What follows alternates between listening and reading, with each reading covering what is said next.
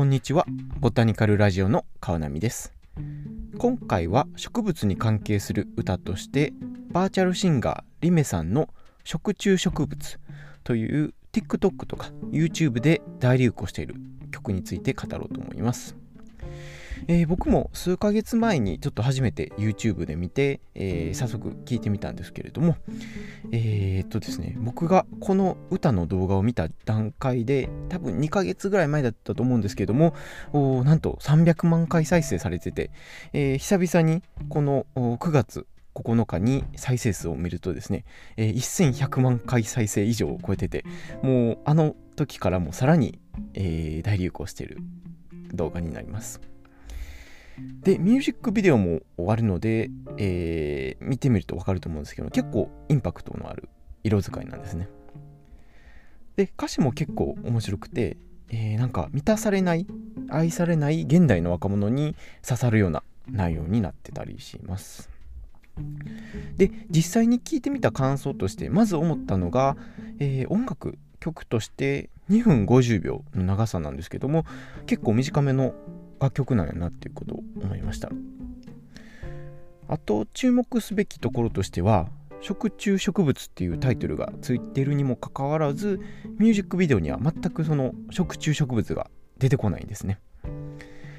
でそうなるとそのリスナー側としては、えー、TikTok にその実際の食虫植物と一緒に動画をアップロードしたくなったりしてで実際 TikTok にもかなりたくさんの食虫植物を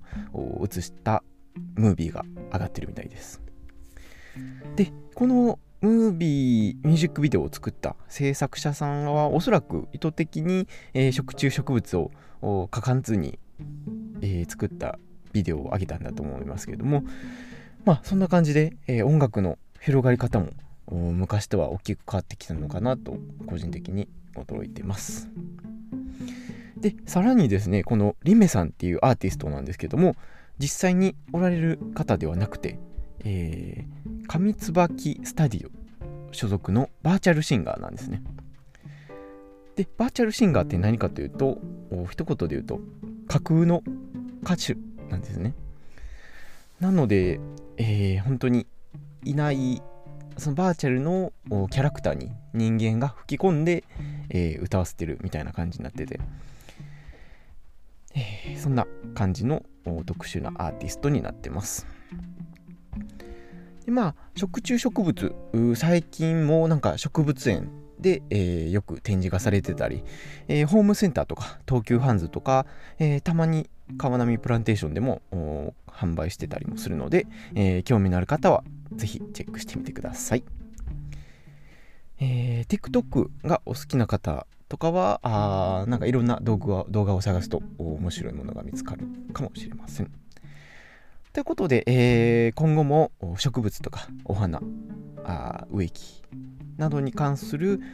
あらゆるトピックをボタニカルラジオでお伝えしておこうかなと思います。では次のエピソードをお楽しみに。